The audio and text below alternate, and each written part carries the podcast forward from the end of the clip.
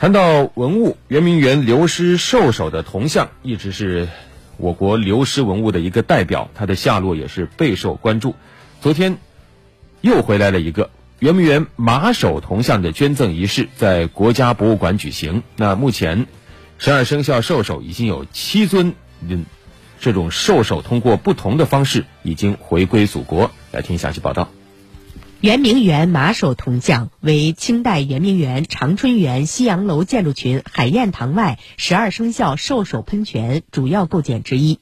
一八六零年，英法联军侵入北京，圆明园惨遭劫掠焚毁，马首铜像与其他十一尊兽首铜像一同流失海外。二零零七年八月，国家文物局获悉圆明园马首铜像即将拍卖的消息，第一时间表达了终止公开拍卖的坚定立场。此后，何鸿燊先生慨然出资抢救流失文物，结束了马首铜像百余年的离散漂泊。马首呃归藏国家本身，从大的角度来说，也反映了国家强盛的一个过程。同时呢，本身也体现了呃港澳同胞对祖国的一个一个情怀。圆明园马首铜像为意大利人郎世宁设计，清乾隆年间由宫廷匠师精工制作，以精炼红铜为材，色彩深沉厚重，以湿蜡法一体铸造成型，历百年风雨而不锈蚀，展现出极高的工艺水准，是一件非凡的中国古代艺术品。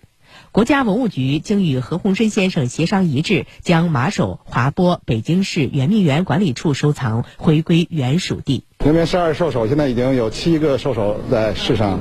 这已经回到了国内，但是，呃，真正的落第一个落脚圆明园的，这马首还是第一个。捐赠仪式后，马首铜像将与牛首、猴首、虎首、猪首、鼠首、兔首在内的六尊圆明园流失文物，在新中国成立七十周年流失文物回归成果展上面向公众展出。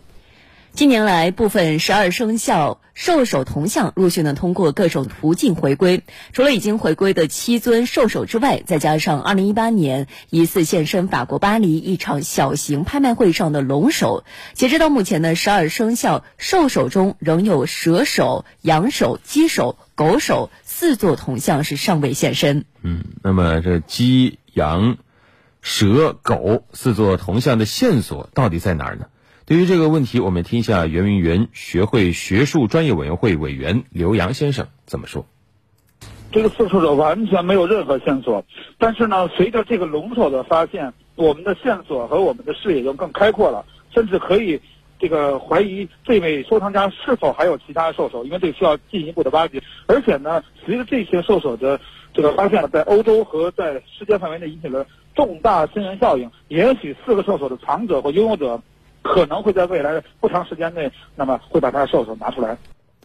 看来，想要寻找流落在海外的剩余四座兽首铜像，线索呢还是任重而道远。而想要将发现的文物再追索回国，那就更加的不容易了。不过呢，我们也仍然的希望通过各方的努力，点亮文物的回家之路，让曾经流失在海外的圆明园十二生肖兽首铜像能够早日全部回家。我们也希望团聚的那一天不会太远。